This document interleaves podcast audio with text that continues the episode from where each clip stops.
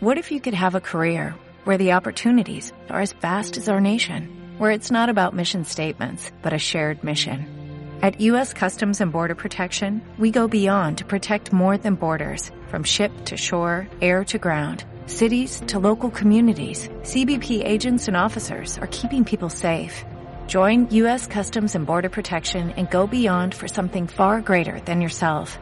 Learn more at cbp.gov/careers. Buenas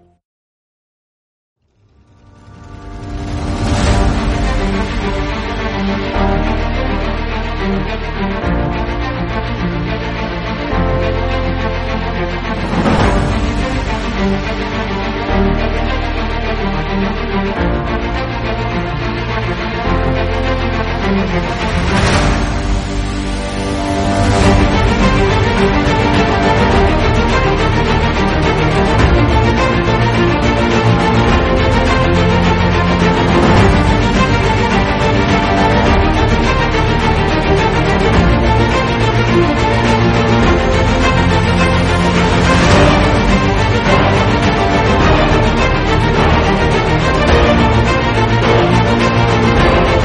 back.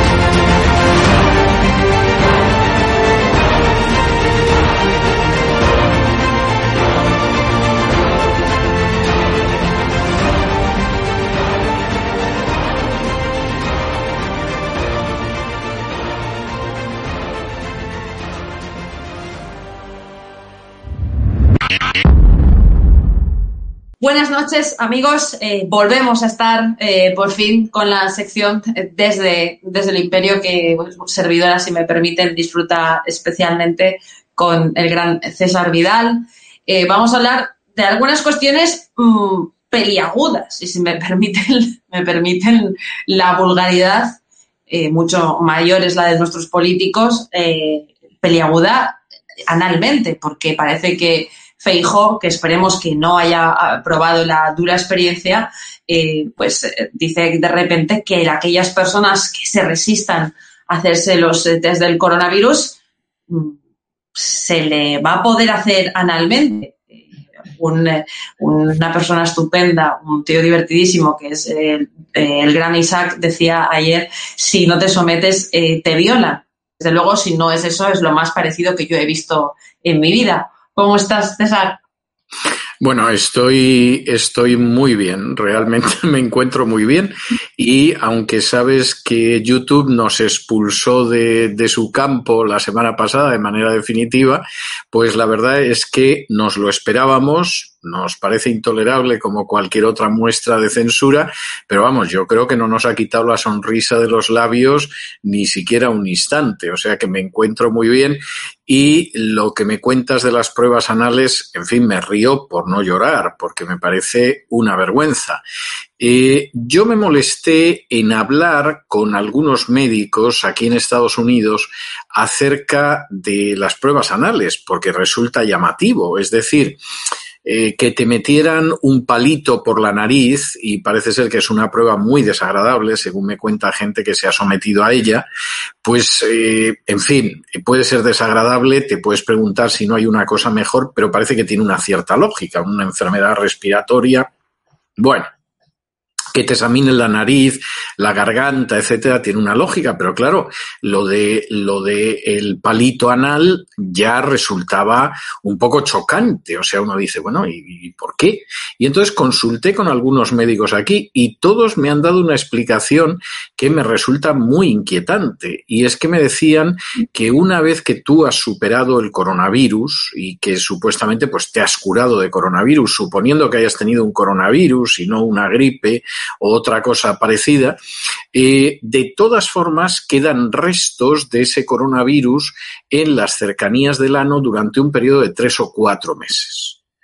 Eh, lo que significa que en última instancia, durante tres o cuatro meses, tú vas a poder seguir inflando el número de supuestas víctimas del coronavirus con gente que ya no tiene coronavirus, que no va a contagiar el coronavirus y que no corres ningún riesgo de coronavirus en su cercanía. Pero esto te va a permitir tres o cuatro meses más mantener historias como el confinamiento, como la cifra elevadísima de enfermos de coronavirus, como las medidas de arresto domiciliario que se están sufriendo en ciertas partes del mundo, etcétera.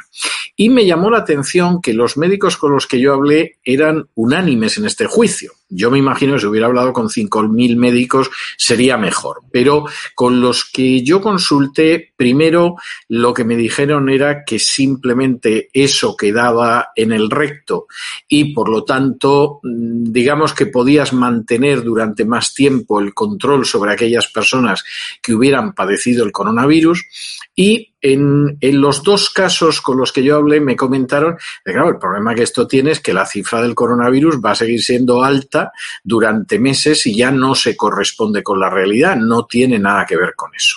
Con lo cual, lo de las pruebas anales es discutible desde un punto de vista médico. Yo no me he encontrado con ningún facultativo que le parezca que esto vaya a ser un gran avance. El hecho de que en un momento determinado te digan si usted no se hace la prueba no se vacuna, pues eh, lo que hacemos es que le metemos un palito por el lugar donde la espalda pierde su digno nombre. A mí esto me parece una forma de coacción absolutamente intolerable. Y lo que ya es el remate son las noticias que van apareciendo en distintas partes del mundo de que se están creando lugares en los que recluir a la gente que no está vacunada o que se resiste a vacunarse, lo cual ya me parece el colmo. Me parece el colmo porque es un secuestro pero además me parece el colmo porque es que hay distintos protocolos de derechos humanos que señalan que no te pueden obligar a recibir una medicación que no quieras en contra de tu voluntad. Entonces yo me imagino que cuando a algunos se les hace la boca agua pensando en la gente que van a sacar de este mundo gracias a la ley de eutanasia, pues evidentemente eso le parecerá pecata minuta y le parecerá que no tiene mayor relevancia. Pero a mí la idea de que te sometan a un tratamiento médico que tú no deseas, bueno, me parece absolutamente intolerable e insisto, choca, sí. choca con legislación internacional. Es que yo no me estoy acordando ahora mismo cuando tú has dicho, hay países en los que recluyen a la gente eh, ya a estas alturas. Bueno, es que aquí se llegó a plantear. Aquí Pedro Sánchez eh, llegó a decir que aquellas personas infectadas eh, se iban a meter en centros, hospitales hechos exprofeso para esto. Esto se llegó a plantear en medio del confinamiento, yo creo que alrededor de abril, eh, mayo, esto lo llegó a decir Pedro Sánchez, lo cual no. era y, y, seguramente es algo que les encantaría hacer. Lo que pasa que todavía no estamos en un estado de maceramiento de voluntades y de atontamiento y aturdimiento de las mentes como para que lo puedas hacer. O sea, todo depende de lo que que asustes a la gente. Es decir, si en un momento determinado, como a mí me decía una persona que no me parece tonta, pero que se ve que solamente ve la televisión española, aquí es que tendríamos que quedarnos todos en casa tres semanas y ya nos curaríamos todos, y esa era la solución y decía, y el problema es que hay gente que habla de la economía, pero la salud está antes y tendríamos que quedarnos tres semanas en casa sin movernos. Y dices, bueno, pues esta persona que no es tonta, me, consta que no lo es, etcétera, pero lo único que ve es la televisión que se produce en España, bueno, pues esta buena mujer estaba convencida de que la salida era la reclusión. Y si tenemos que estar semanas recluidos, pues estamos recluidos, porque va a ser la manera de salir adelante. Bueno, a mí me parece evidente que ha quedado de manifiesto que la reclusión no funciona. Es decir, ha habido gente a la que han tenido recluida, les han provocado en muchos casos cuadros psiquiátricos graves, a veces muy graves. Ha habido gente con tendencias suicidas o que incluso se ha suicidado y no me da la sensación de que eso al final haya reducido la supuesta incidencia del coronavirus. Porque claro, en un momento determinado supongo que también sabremos los que se han contagiado de coronavirus y han muerto de coronavirus y los que han muerto de otra cosa porque en España todos los años mueren decenas de miles de personas de gripe, salvo el año pasado que de gripe es que prácticamente no se murió casi nadie. Y entonces dices, bueno, ¿qué pasó? Que la gente el año pasado decidió que no se moría de gripe y por el contrario que se moría de coronavirus porque estaba más de moda o que alguien me explique a mí esta, este deslizamiento de cifras en un sentido o en otro. ¿no? Entonces, eh, insisto, a mí las medidas que se están tomando me parecen absolutamente inaceptables todos los años, y cualquier persona que tiene un poco de memoria lo recuerda, en España aparecían noticias de que los hospitales estaban desbordados por la epidemia de gripe. No se cerraron los colegios, no se cerraron los restaurantes, no se cerraron los comercios, no se cerró nada porque hubiera una epidemia de gripe y estuvieran desbordados los hospitales. Es más, la gente no le daba ninguna importancia, pensaba que el que le había pillado la gripe, le había pillado la gripe en mala suerte y el resto paracetamol y zumo de naranja o lo que fuera. Y, sin embargo, este año ha sido muy fácil, claro, no apelando a la gripe, porque eso no hubiera funcionado, pero sí apelando al coronavirus, pues que la gente se haya sometido a un arresto domiciliario y que haya aplaudido su arresto domiciliario. Es que hemos visto cosas que son tremendas. O sea, ¿alguien se imagina que cuando por la noche los empleados, los funcionarios de prisiones meten en su celda a los presos y echan el cerrojo, los presos se pusieran a cantar Resistiré y aplaudir a los funcionarios de prisiones que los encierran? Bueno, pues eso es lo que ha pasado en España durante el año pasado y parece que sigue todavía.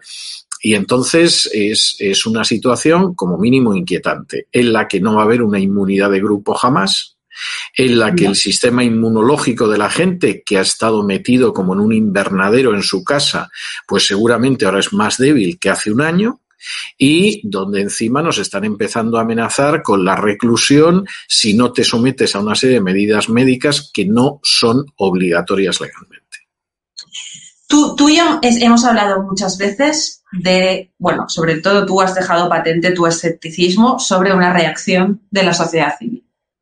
Eh, lo que ocurre es que debe haber algún momento en el que esa espita, eh, digo yo, se encienda, porque eh, ya tenemos cuatro millones de parados o más de cuatro millones de parados, sin contar con los ERTES. La gente está empezando a salir tímidamente a la calle. Y una cosa que es cierto, no se entiende, como por ejemplo, ya hay un mes anunciado el cierre total de la hostelería, con la gente viendo su proyecto de vida absolutamente arruinado, gente que jamás va a volver a levantar cabeza y sin embargo, todos los bares eh, deberían de salir a la calle y no los ves. ¿Tú crees, y siempre te hago la misma pregunta, que, que alguna vez vamos a ver una reacción social mm, incluso violenta?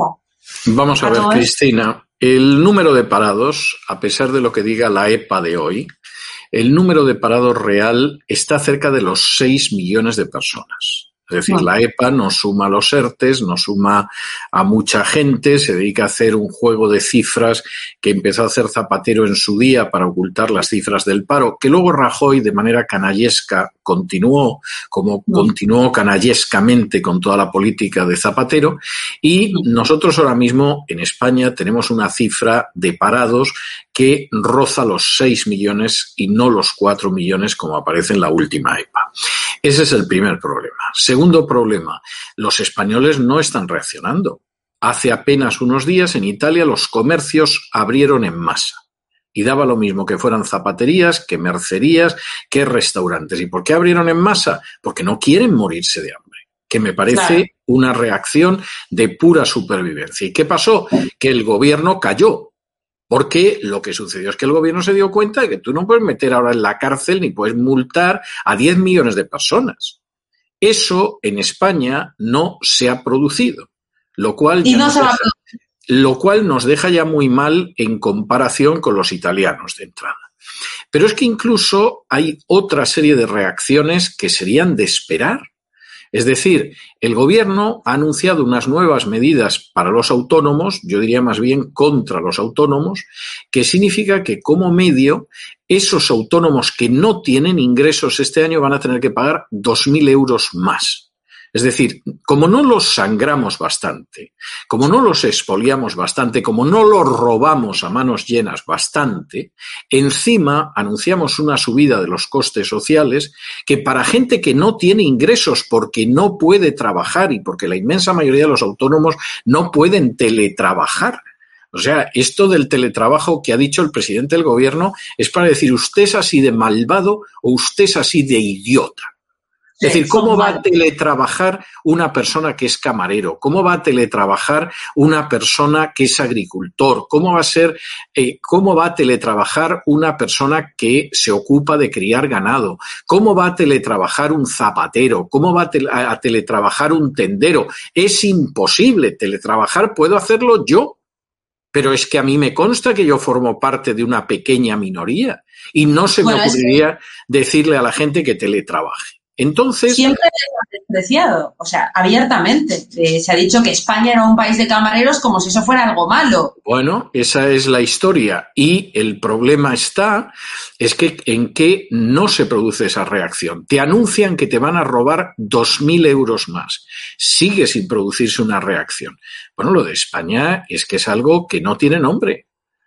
Porque yo tengo que decir que con mayor o menor grado de resistencia, lo de Italia ha sido clarísimo. Es decir, ahí se han puesto de acuerdo y han dicho, yo abro aquí mi tienda y me importa tres pimientos y a todos no nos van a poder multar y a todos no nos van a poder detener.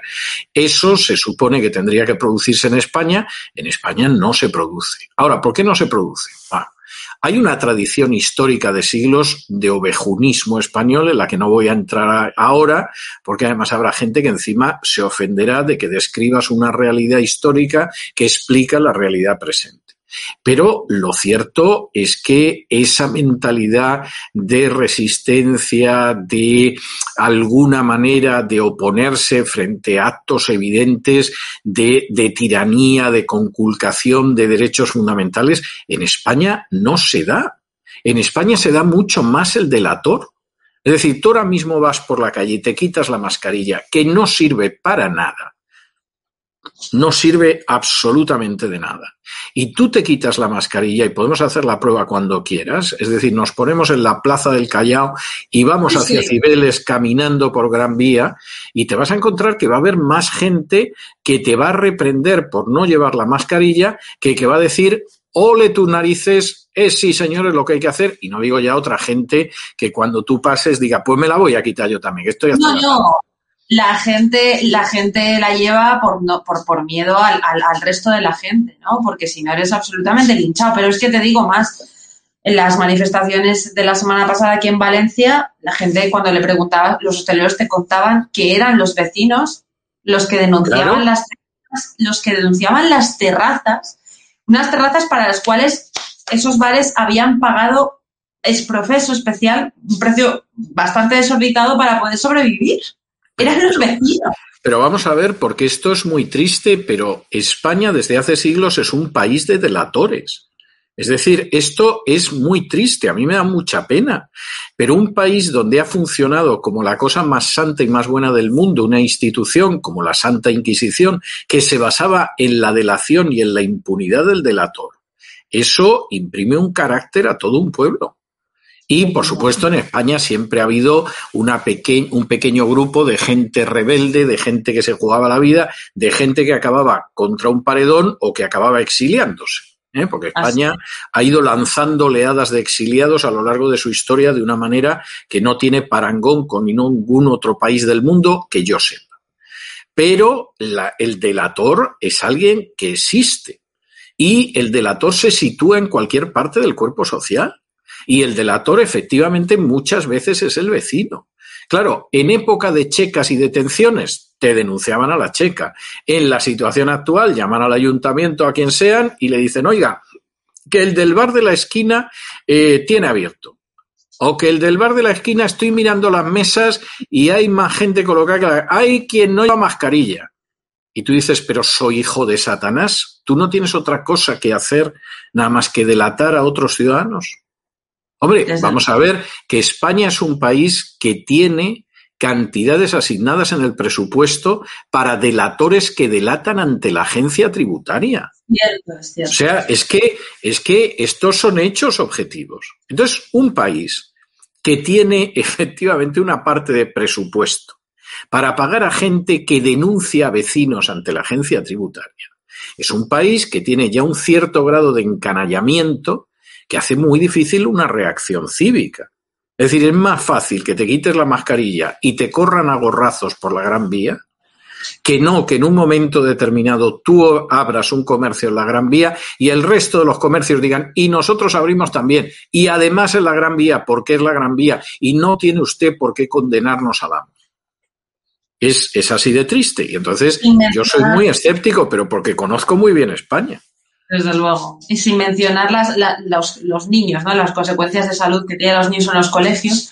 Hoy una madre eh, me contaba, eh, hace tres días, tres o cuatro días, el abuelo de la familia da positivo en coronavirus. Como hacía siete antes de que él diera positivo en coronavirus, que el niño había estado en su casa, deciden confinar al crío preventivamente hasta que el PCR hecho en un laboratorio privado de negativo va al laboratorio privado, hace el PCR, le da el negativo y hoy la llama, le llama, eh, no sé cómo, le llama Sanidad, Consejería de Sanidad de la Comunidad Valenciana, y le dice, oiga, quiero saber los datos de cómo se ha contagiado ese niño. Oye, perdona, mi hijo no está contagiado.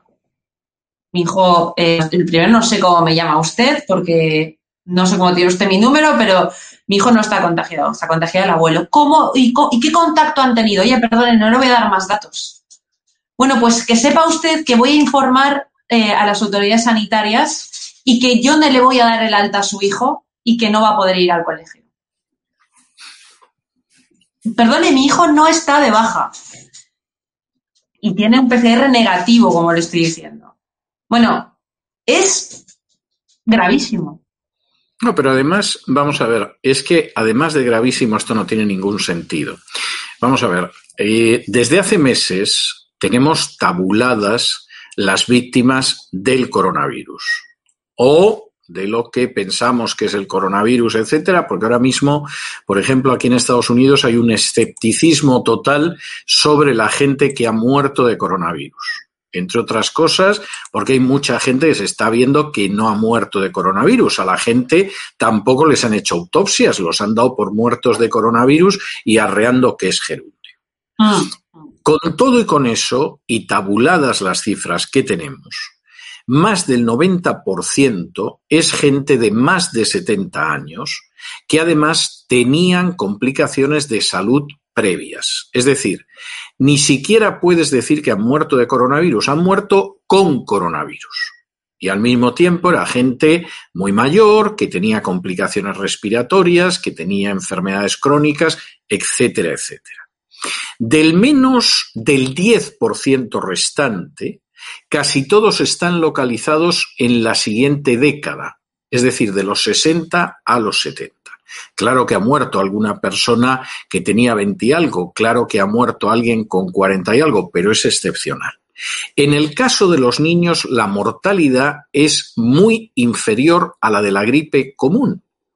Todos los años hay epidemias de gripe.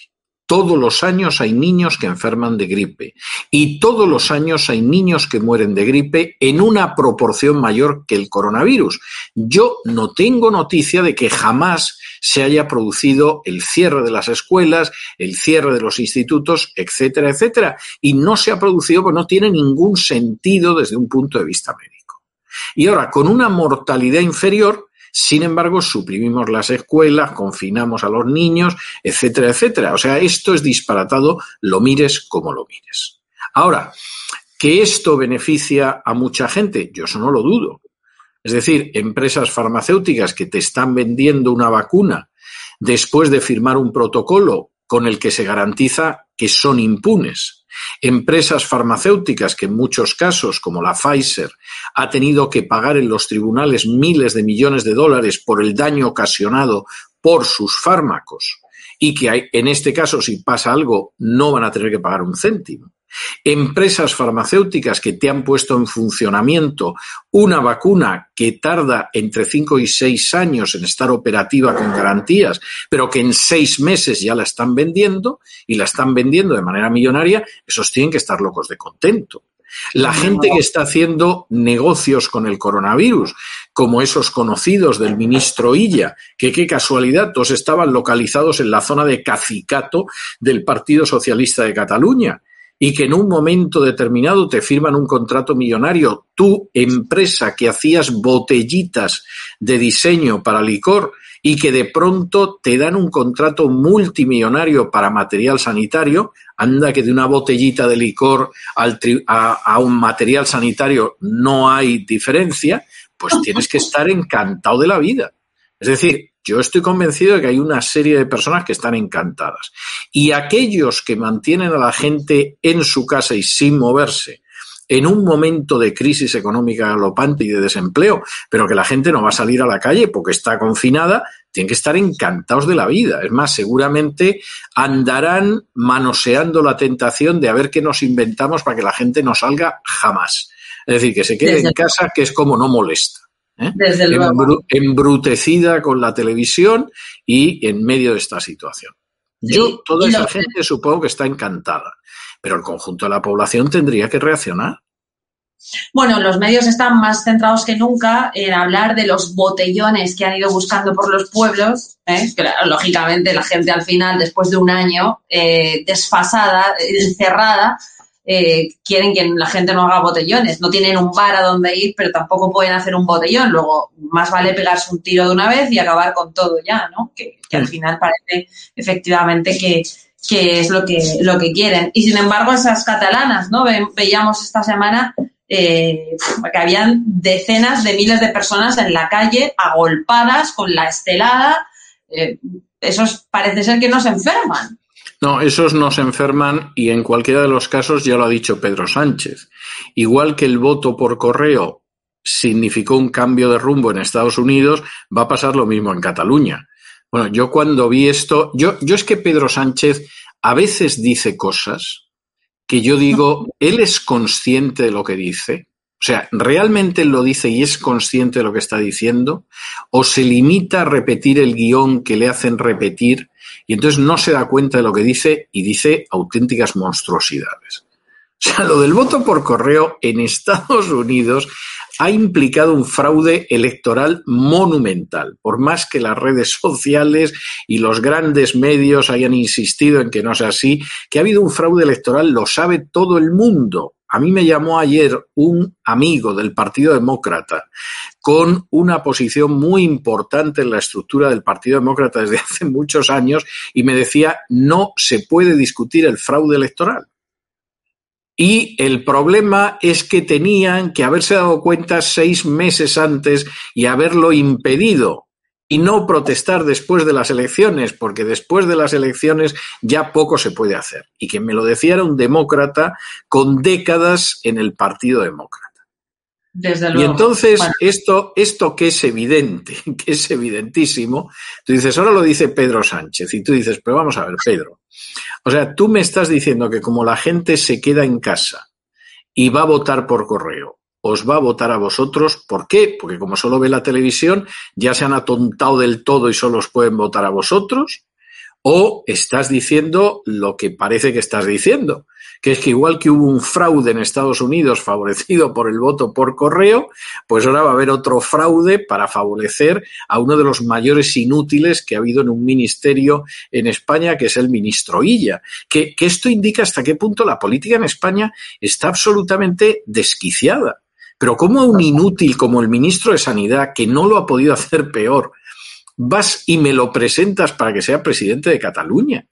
Pero si es un personaje que en otros países del mundo estaría sometido a una investigación judicial y tú me lo presentas para que llegue a ser el Mold Orinapla. O sea, es que es, que es algo tremendo. Es, es, mira, estaba la, teoría de la banalización del mal, en, cierto modo lo es, pero es la exaltación del mal como cualidad suprema, ¿no?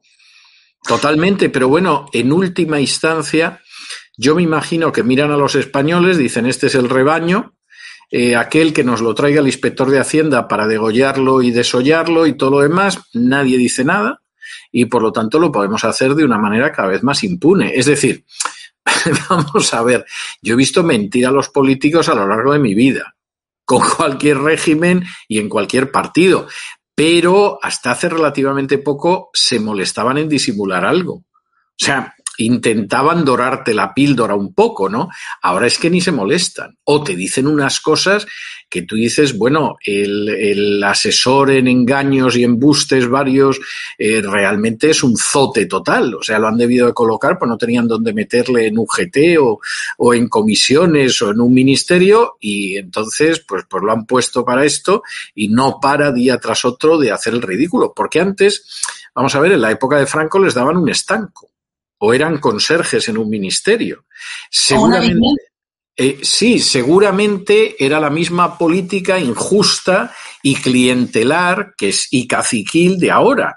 Pero claro, un conserje en un ministerio, su capacidad de hacer daño es muy limitada. Una señora que le daban un estanco, pues eh, la pobre mujer se ganaba la vida honradamente, ¿no? Pero claro, tú de pronto a esta gente le, das un puesto desde el que su capacidad de hacer daño a la comunidad y al bien común, pues es, es inmensa, es inmensa. Es decir, ahí ya tú le das una conserjería en un ministerio, pues bueno, llevando papeles y cartas y cafelitos y no pasa nada, pero claro, lo nombras ministro de Sanidad y ha pasado lo que ha pasado. Bueno, el gran hito político de ella siempre será aquella foto eh, de, las decenas, centenares de, ataúdes. Y si eso es lo que quieren los catalanes, bueno, pues... Bueno, pues, los catalanes están en una situación de, de, auténtico desquiciamiento, que es algo que cualquiera que conozca la historia de Cataluña sabe que se produce periódicamente, es decir, cada cierto tiempo la sociedad catalana llega a tal grado de agresividad y de contradicción y de enloquecimiento que se produce el desquiciamiento. Y eso, eso es que ha sucedido muchas veces a lo largo de la historia. Es decir, el resto de España se desquicia en algunos momentos, eh, muchas veces acaba en una guerra civil, pero el desquiciamiento catalán, eso es una enfermedad que es como la malaria, o sea, no se cura nunca, vuelve cada cierto tiempo, ¿no? Y lo que pasa es que la gente ignora la historia de España, ignora la historia, dentro de la historia de España, la historia de Cataluña. Vamos a ver, cuando en un momento determinado Don Quijote va a Barcelona, Don Quijote, Don Quijote, ¿eh? o sea, no estamos hablando de la transición para acá. Y, por cierto, habla bien de Barcelona, que es una ciudad bonita, etcétera pero ya te cuenta que cuando ves ahorcados de los árboles es porque estamos cerca de Cataluña o ya tenemos que haber llegado a Cataluña. Y quien recibe a Don Quijote es un bandolero que se llama Roque Guinard, que estaba basado en un personaje real que se llamaba Roca Guinarda, que era un bandolero, porque Cataluña estaba sumida en una guerra civil entre catalanes. Y el virrey se las veía negro para poner orden. Entonces, esto sucedía en la época de Cervantes y en un momento de esplendor del imperio español, o sea, todavía el imperio no se había desplomado. Bueno, pues que suceda ahora no tiene nada de particular. Y la solución es que el voto por correo va a significar un cambio. O sea, a ver si conseguimos con el voto por correo repetir lo que ha pasado en ciertas zonas de Pensilvania o de Arizona y resulta que aquí llegamos al poder los socialistas. Es, es verdaderamente inquietante. Y por supuesto con el gobierno catalán viendo cómo fastidia todavía más a Madrid, que es lo único que medio funciona todavía en España. Es decir, el resto es un peso muerto. Sí, sí, la campaña la ha hecho y es así. Entonces, eso es algo verdaderamente de escándalo. Es decir, hay una locomotora del país y entonces lo que vamos a hacer es gripar la locomotora y ya nos quedamos totalmente parados en medio del páramo. ¿no? Es, es algo delirante, delirante en medio de la inexistencia de una política de Estado y de una política que son simplemente los intereses de unos y de otros por vivir maravillosamente a costa de unas clases medias a las que están proletarizando a pasos agigantados. Así es. Pero yo, si, si hay algún sitio donde, donde me puedan colocar ahí en Madrid, me puedan colocar, digo, en alguna, no sé, alguna casa o, o alguien que tenga un trabajito por Madrid que me llame, porque yo huyo de ahí literalmente, es lo único que queda eh, medianamente aceptable. Pues eh, don Vidal, como siempre, ha sido no solo un placer, una catarsis eh, también entre tanto, entre esta océano de, mediocridad, este bombardeo de, de propaganda política, eh, un lujo otra vez. Muchísimas gracias, Cristina. Es un placer. O sea, esto de poder departir. La pena es que al mismo tiempo no nos podemos tomar un té, un café o algo así. No voy a decir unas aceitunas porque hay una necia en el Consejo Superior de Investigaciones Científicas que ha insistido en que el coronavirus se ha expandido por España a lo loco gracias al plato de aceitunas. Esto sería para hacer una tesis doctoral. Yo no sé cómo a semejante zurupeta no la han propuesto para el Premio Nobel de Medicina por la tesis de la influencia del plato de aceitunas en el contagio del coronavirus. Yo hay veces, Te, lo, te lo digo en serio, hay mañanas que leo las noticias de España, que ya es mediodía en España, pero aquí no ha empezado a amanecer todavía, y las leo y leo algunas cosas que yo digo, pero esto de verdad es cierto o es una sección de humor o no me he dado cuenta y es el 28 de diciembre y es una inocentada. Pues esto no puede ser verdad. Pues, pues lo es, lo es. Es un, es un Porquis, eh, la película. Bueno, por, por cierto, una saga excelente que desde luego hoy no se podría retransmitir porque algo era, era bastante erótica, pero, pero es una especie de, por muchos motivos, de Porquis que, que uno no llega a terminar, ¿no? Es una película eh, que ni, es, ni, ni en nuestras peores pesadillas pues nos podríamos haber imaginado, ¿no? Por cierto, voy a buscarla, debe de estar, si nos la ha cagado YouTube, y, igual hay y, y, a lo mejor, y a lo mejor la encuentras eh, menos vulgar y menos grosera de lo que tú pensabas. No, no, o sea, a mí me encantaban, me encantaban y las disfrutaba especialmente cuando, cuando el erotismo y, y, y el humor no estaba perseguido, ¿no? Como, sí, sí como ahora, ¿no? Así que. Bueno, mira. por cierto, hablando de erotismo y humor, porque esto no sé si tiene más de humor o de erotismo, ya sabes que si vives en Huesca y eres eh, transgénero, ya tienes empleo, porque sí, sí. hay cuota de transgénero. Eh, Vamos a ver, en un país donde hay picaresca como en España, solo frenada a veces por un sentimiento del ridículo, yo no sé qué va a pasar, pero aquí en Estados Unidos te puedo decir que los hombres están desplazando a las mujeres en todos los deportes femeninos, porque de pronto Mike dice que es Michelle, o como el actual número 3 de sanidad, en vez de Richard, ahora resulta que es Rachel, y se presenta a las pruebas deportivas y ahora mismo hay del orden de siete o ocho categorías deportivas donde el número uno en Estados Unidos es un varón. Bueno, boxeo, eh, el boxeo, el boxeo femenino, que, que, que, bueno. que tú vas a una mujer, pero no es violencia de género, porque como eres transexual o no, no. que te sientes y si en un momento determinado, pues este sujeto que adelanta el lanzamiento de peso en jabalina, en salto, en carrera, etcétera, pasa por delante de las señoras, si en algún momento lo ven morreándose con una señora, con que diga que tiene inclinaciones lesbianas, a ver quién le dice que no. Y todos Exacto. están contentos. Y no me lo voy a pensar, ¿eh? voy a ver si alguien me puede hacer alguna virguería, una cosa de quita y pon, ¿eh? un arnés de caucho que pase por, no, no sé. No hace, por... Si no hace ni falta, o sea, no tienes ni que estar operado, ni hormonado, ni me nada. Siento, según con la ley española, basta con que lo declares, porque como no había nadie, había que aumentar el número, entonces lo pusieron fácil, ¿no? Entonces, mire, ni se tiene que hormonar, ni se tiene que operar, ni nada. Usted con que lo diga en el registro, eso va a misa. Bueno, pues verás tú que aquí en, en, España ya está habiendo problemas con las feministas por esto, pues se han dado cuenta de que de pronto hay hombres malignos, como tú sabes que somos los hombres en términos generales, que aprovechando la historia de los transgénero van a volver a recuperar el espacio que han perdido frente a las feministas, ¿no? Y, esto ya está provocando unas tensiones muy grandes dentro del feminismo español. Van a entrar en los gimnasios y ahí sí, sí. Ahí vais, sí vais a saber lo que es el patriarcado. Exactamente, os vais a enterar. Muy bien, don César Vidal, un abrazo gigante. Un abrazo muy fuerte, Cristina.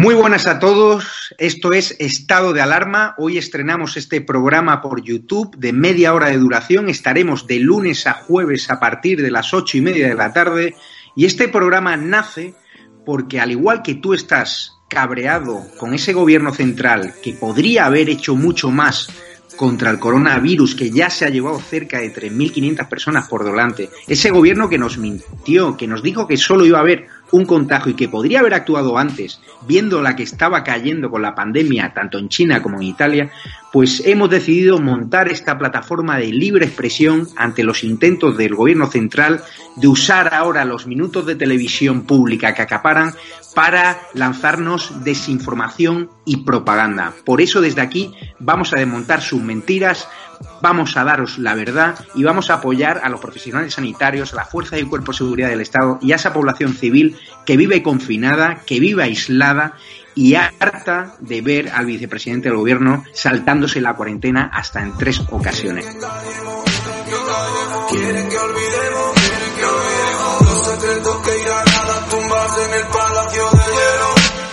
Muchas almas vuelan a diario, millones de velas en los santuarios, demasiadas cruces en el calendario, un país entero contra un adversario, hospitales con mares de voluntarios, todos los balcones llenos en mi barrio, aplausos que se escuchan hasta el planetario para ángeles vestidos de sanitario. No se está costando respirar. Nuestro mundo paró de girar. Ellos no nos cuentan la verdad.